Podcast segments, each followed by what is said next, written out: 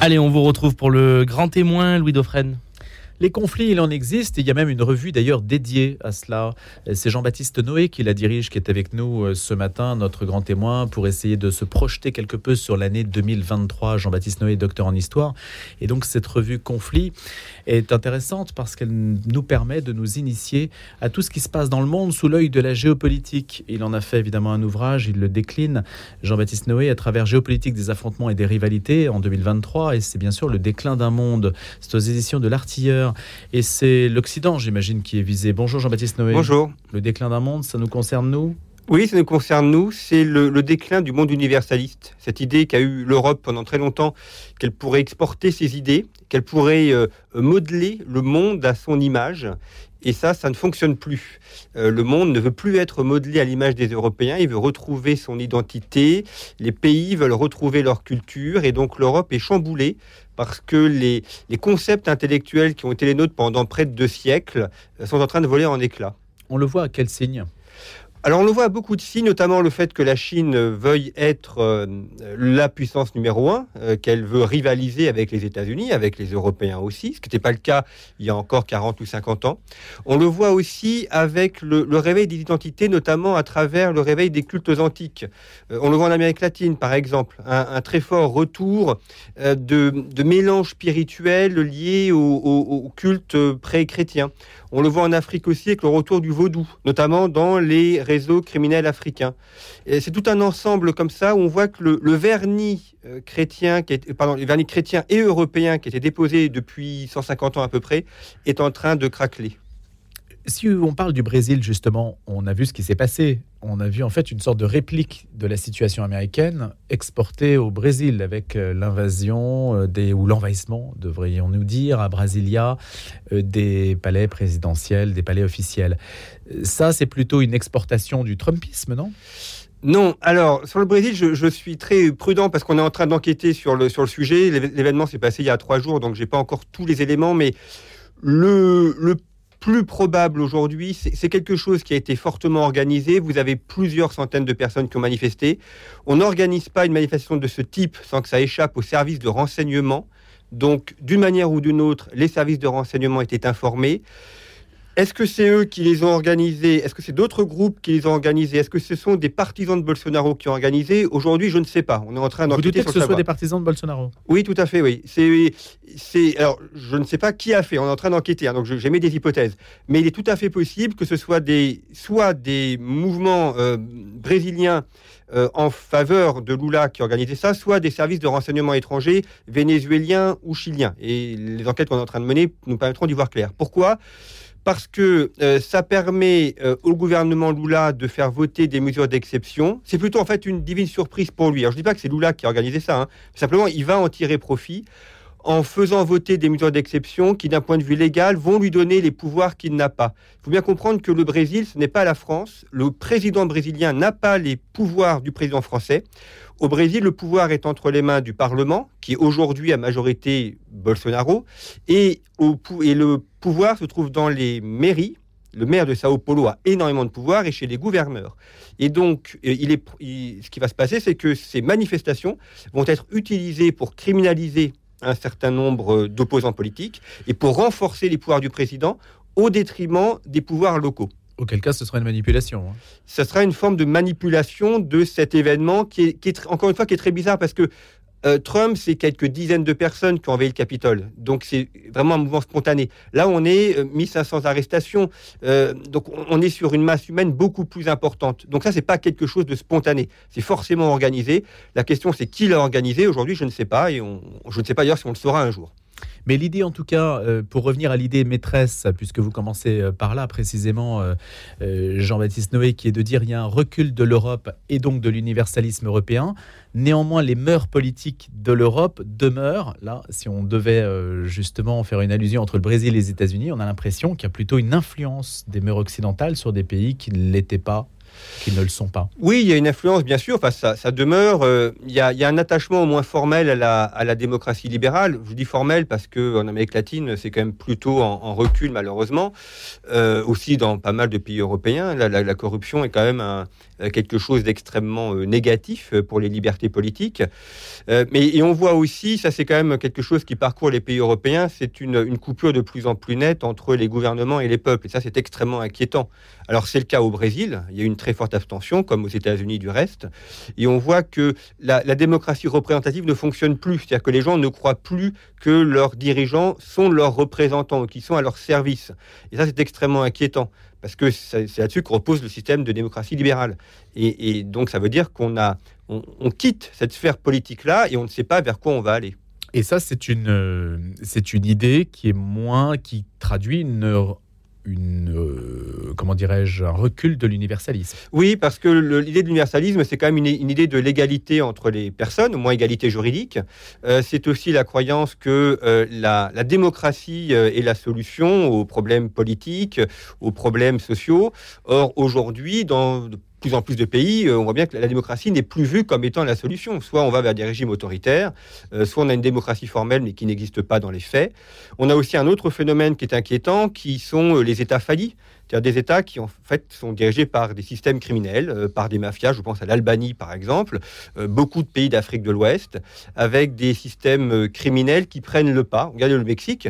Le Mexique est aujourd'hui un narco-État. Les, cartels mexicains ont un pouvoir colossal. C'est d'ailleurs en train d'arriver en Europe. La Hollande, la Belgique se dirigent de plus en plus vers des narco-États. Ils sont complètement tenus par la corruption des systèmes criminels. J'insiste beaucoup sur la criminalité et ces systèmes-là parce que c'est quelque chose qu'on ne voit pas, dont on voit les manifestations, mais on ne voit pas toujours le- les systèmes qu'il y a derrière. C'est un peu comme une tapisserie. On, voit très bien la, ta- la tapisserie, mais on ne voit pas l'arrière. Et, et j'essaie de montrer dans l'ouvrage euh, l'arrière-scène, justement. Et ces systèmes criminels sont extrêmement compliqués à éradiquer. Quand on a une commune ou des quartiers ou des pays qui sont tenus par ça, c'est très dur d'éradiquer ça parce que ça touche, ça, corrompt, euh, ça, criminalise. Jean-Paul II avait une très belle expression en disant la, la, drogue euh, corrompt euh, un pays tout entier. Et ça corrompt à la fois les, les personnes par l'argent, ça corrompt les cœurs, ça corrompt les âmes. Et donc c'est très compliqué d'éradiquer ça. En fait, ce sont des multinationales, ce sont des États qui existent de manière fluctuante selon des intérêts communs, le principe des mafias, mais qui ne sont pas justement dans les radars la plupart du temps des observateurs, des géopolitologues. Oui, parce que euh, trop souvent en, géopolitique, on s'intéresse aux États et aux, relations internationales et aux structures étatiques, et on oublie qu'il y a d'autres acteurs que les États. Alors il y a les entreprises, il y a les ONG, les systèmes criminels sont aussi des acteurs internationaux, euh, les intellectuels, les, penseurs sont des acteurs internationaux, et c'est ce qu'on essaye de montrer dans l'ouvrage et dans la revue Conflit aussi, c'est que d'abord les conflits sont multiples, il n'y a pas que les conflits armés, comme l'Ukraine, il y a aussi la guerre économique, c'est une forme de conflit, et qu'on a différents acteurs euh, au niveau mondial, il n'y a pas que les États. Comment analysez-vous, Jean-Baptiste Noé, la diplomatie française? Alors la diplomatie française, c'est une diplomatie euh, de la, de la corde raide, euh, parce que la France a, a toujours la volonté d'être un grand pays et de peser sur la scène mondiale, et elle l'est de fait, euh, mais avec ses limitations. Et c'est le côté paradoxal de la France. On a, on a la première armée euh, européenne, c'est quand même pas rien. Malgré tout, on a une armée euh, qui n'a pas forcément les standards qui doivent être les siens si on veut vraiment peser. Euh, on essaye sur beaucoup de dossiers d'être un petit peu le jouer le rôle d'intermédiaire, par exemple entre l'Arménie et l'Azerbaïdjan, ou même entre l'Ukraine et la Russie. On voit bien que Emmanuel Macron, tout en étant côté ukrainien, n'a jamais fermé la porte à la Russie, ce qui est plutôt une bonne chose. Enfin, c'est le, principe même de la diplomatie, c'est de fermer la porte à personne et de discuter avec tout le monde, y compris avec les gens avec lesquels on n'est pas d'accord. Donc ça, c'est la position, c'est la, constante de la position française. Malgré tout, et c'est pas uniquement le gouvernement actuel, hein, ça a commencé avant, il y a, euh, un, refoulement euh, au Moyen-Orient euh, beaucoup, en Afrique aussi. J'étais au mois d'octobre à Dakar pour un grand forum organisé par le président sénégalais. Euh, ce qui est intéressant, c'est que la France était, était absente. Euh, Il y avait, euh, bon, les Africains étaient présents. C'était un forum qui, à l'origine, d'ailleurs, été créé par la France.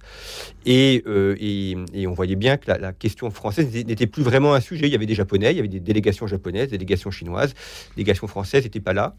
Et, donc, la France recule un petit peu en tant qu'État. En revanche, il y a un deuxième aspect de la diplomatie française, qui est la diplomatie économique. Euh, et ça, c'est plutôt une bonne chose de voir qu'il y a beaucoup de chefs d'entreprise ou d'entrepreneurs qui, eux, vont dans les pays et font des buts de diplomatie économique qui maintient aussi les intérêts français. Jean-Baptiste Noé, quelle est notre euh, position sur la guerre en Ukraine? Est-ce qu'on est impliqué? Est-ce qu'on est belligérant? Ah, alors ça, c'est poser là la question euh, euh, fatale, si je puis dire, parce que d'un point de vue juridique, nous ne sommes pas belligérants. Il y a un débat pour savoir si nous sommes co-belligérants. Ça, c'est le droit. Alors, le, droit, c'est important, et les juristes sont évidemment, et ils ont raison, attachés au droit. ceci dit, il y a le droit et il y a le fait quand on livre des armes à un pays, c'est que visiblement on le soutient. Or aujourd'hui, la France livre des armes à l'Ukraine. Et la France euh, euh, soutient des sanctions contre la Russie. Donc si juridiquement nous ne sommes pas belligérants, dans les faits, nous sommes belligérants contre la Russie aux côtés de l'Ukraine. Euh, ce qui pose d'ailleurs là aussi un problème démocratique parce que ça n'a jamais été discuté au Parlement. Euh, alors, c'est très bien que le président de la République, c'est prévu par la Constitution, ait ce rôle-là de pouvoir engager la nation euh, dans une guerre. Enfin, à un moment donné, il faut quand même passer par la représentation nationale. On ne peut pas non plus euh, se lamenter sur le fait que les gens ne croient plus dans la démocratie et, sur un sujet aussi important que la guerre et, et l'engagement français dans la guerre, ne pas passer par la représentation nationale pour avoir un débat. Mais dans les faits, effectivement, nous sommes bien belligérants. Dans quelle mesure sommes-nous belligérants? Jusqu'où sommes-nous investis? Eh bien, nous sommes investis d'abord un point de vue financier et ça nous coûte euh, cher, on le voit. Combien? Euh, ça coûte plusieurs millions d'euros, mais il y a, l'argent qu'on a donné, puis il y a l'argent qu'on n'a qu'on pas donné de façon directe, mais qu'on est en train de subir. Je pense notamment à, l'augmentation du prix de l'énergie. La guerre en Ukraine n'est pas la seule responsable. Hein. Ça avait commencé bien avant et ça aurait eu lieu, euh, même s'il n'y a pas eu la guerre. Mais ça, ça aggrave le problème. On est engagé aussi parce qu'on prête des armements, parce qu'on engage l'armée française. Ça nous permet aussi d'ailleurs de montrer la qualité des armements français et donc d'en vendre. Hein. donc on est aussi gagnant, on vendra des canons César grâce à ça. Et puis on est, euh, ça nous coûte aussi parce que euh, la France avait quand même ce rôle un peu de surplomb. Euh, notamment, on était médiateur entre la Russie et l'Ukraine. Aujourd'hui, on, ne pourra plus jouer ce rôle de médiateur. Et c'est Erdogan, qui joue d'ailleurs très très bien sa partition, qui a repris ce rôle de médiateur. Si des négociations doivent avoir lieu entre Moscou et Kiev, ça se fera plutôt à Ankara qu'à Paris. Le fait que hum, l'Ukraine soit à ce point soutenue euh, par des crédits américains euh, à hauteur de dizaines de milliards, nous on est engagé, je crois, à hauteur de à peu près 350 millions depuis le 24 février, ce qui quand même à proportion du PIB est quand même important. assez assez important. Euh, est-ce que de fait l'Ukraine est un pays de l'OTAN? Oui, de fait, oui, tout à fait. D'ailleurs, il y a le processus d'entrée de, l'Ukraine dans l'OTAN. effectivement, l'Ukraine est dans le giron américain de par ses échanges, mais depuis, depuis longtemps. Ça n'a pas commencé avec la guerre. Euh, c'est un fait. Et puis, euh, ça permet aussi d'ailleurs de soutenir l'industrie militaire américaine, puisque une partie de l'argent que les États-Unis donnent à l'Ukraine doit servir pour acheter du matériel américain. Donc, c'est un cercle vertueux euh, pour la, structure industrielle et, militaire américaine. Mais c'est vrai que là aussi, les États-Unis prennent position, toute façon, d'ailleurs, ont toujours été opposés à la Russie et ont toujours vu l'Ukraine comme un petit peu leur frontière contre la Russie. On peut imaginer une sortie de crise au cours de l'année 2023 euh, Je ne pense pas parce que la guerre a, commencé avant février 2022. Elle dure au moins depuis 2014. Il y a eu des combats dans le Donbass euh, bien avant euh, l'invasion russe de février 2022. donc c'est un conflit qui est extrêmement compliqué. c'est en fait un conflit où vous avez un même territoire que, que veulent avoir deux pays. Et ce genre de conflit ne peut se résoudre euh, que par la destruction de l'un des adversaires. Hein. Et, là, on a plutôt un équilibre des forces. Donc cet équilibre fait qu'il y aura peut-être une diminution de l'intensité, avec peut-être une reprise dans 5 ans ou dans 10 ans, mais une sortie de crise, c'est-à-dire un traité de paix en bonne et due forme, avec une paix qui dure, et qui ne dure pas simplement quelques mois, mais qui dure au moins 10 ans, je ne le vois pas arriver en 2023. Vous avez des infos sur les pertes humaines?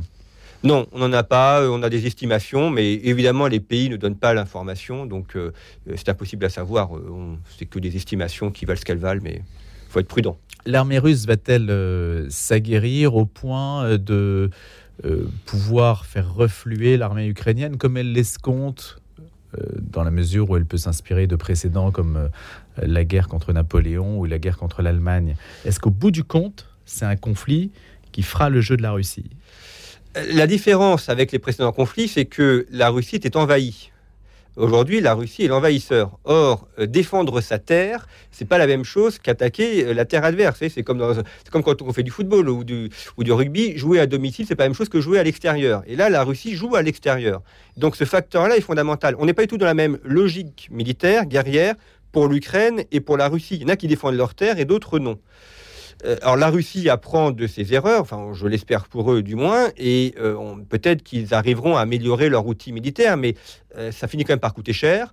il faut des hommes, il faut du matériel, et plus la guerre dure, et plus elle s'enlise. La Russie tient quand même 20% du territoire ukrainien, c'est quand même pas négligeable. il est probable, je dis probable, hein, c'est une hypothèse, mmh. peut-être pas ça, mais il est probable qu'aujourd'hui elle va tenir la, le territoire qu'elle tient déjà que l'Ukraine aura probablement du mal à la faire reflouer et qu'on va rester euh, sur cette position un peu comme on a en Corée, euh, avec une ligne de partage de fait entre deux armées qui se sont arrêtées.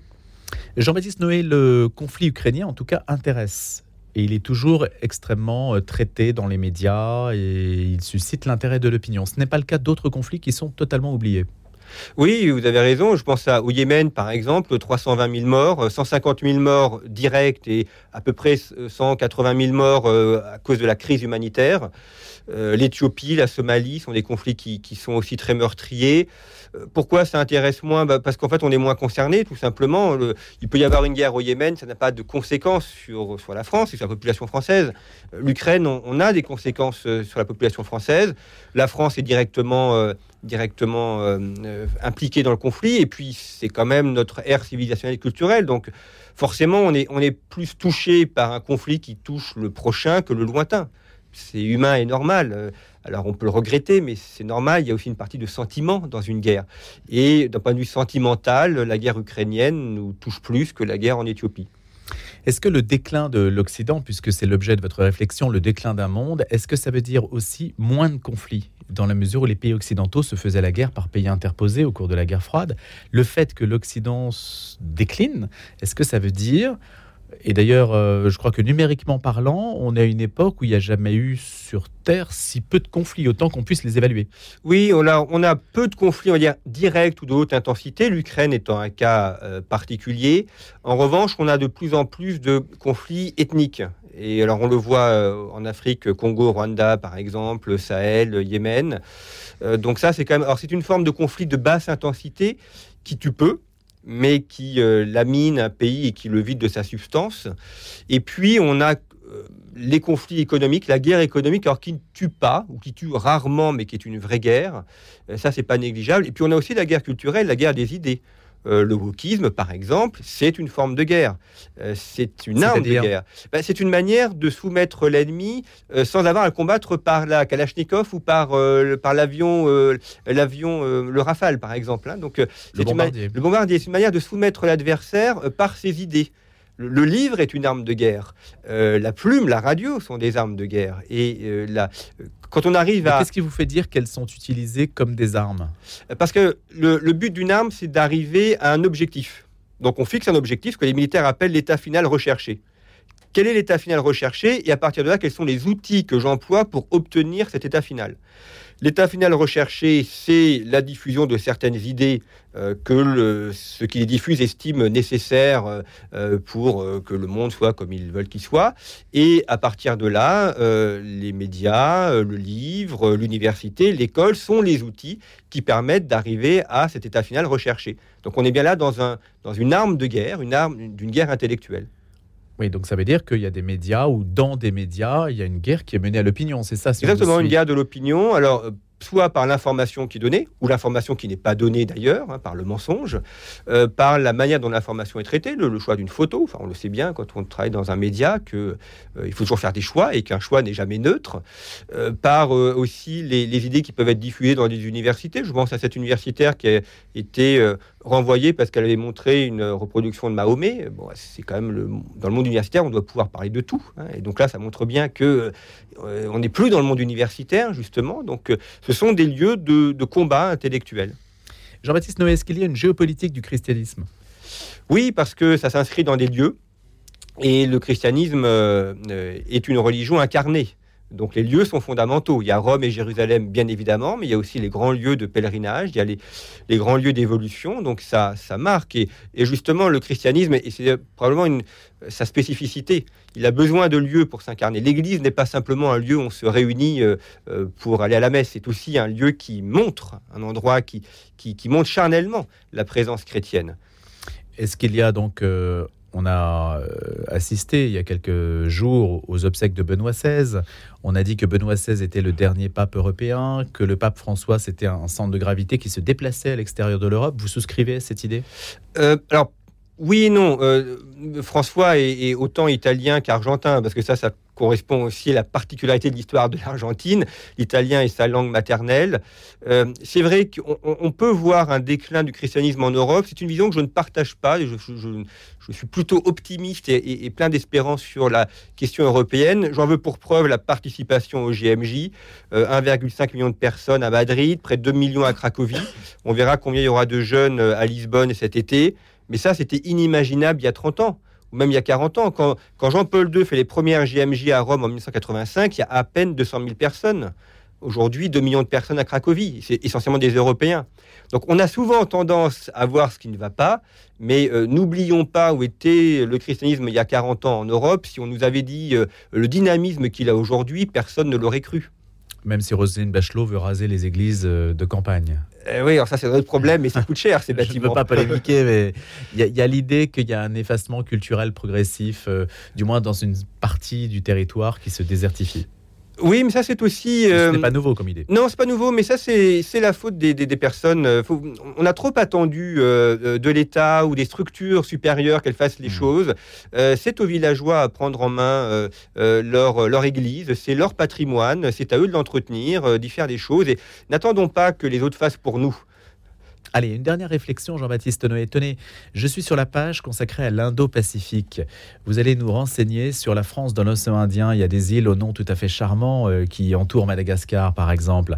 Euh, L'île Tromelin. Il y avait eu un, une polémique, euh, on en avait d'ailleurs parlé ici sur cette antenne, parce que des personnalités du monde culturel s'étaient mobilisées pour que, par exemple, on partage la souveraineté de l'île Tromelin avec Maurice. Et derrière, on s'est aperçu que c'était les Chinois aussi qui oui. intriguaient beaucoup pour essayer de nous prendre ces îles euh, qui sont lointaines mais qui sont françaises, hein, Juan de Nova, l'île Europa, Bassas de India, etc.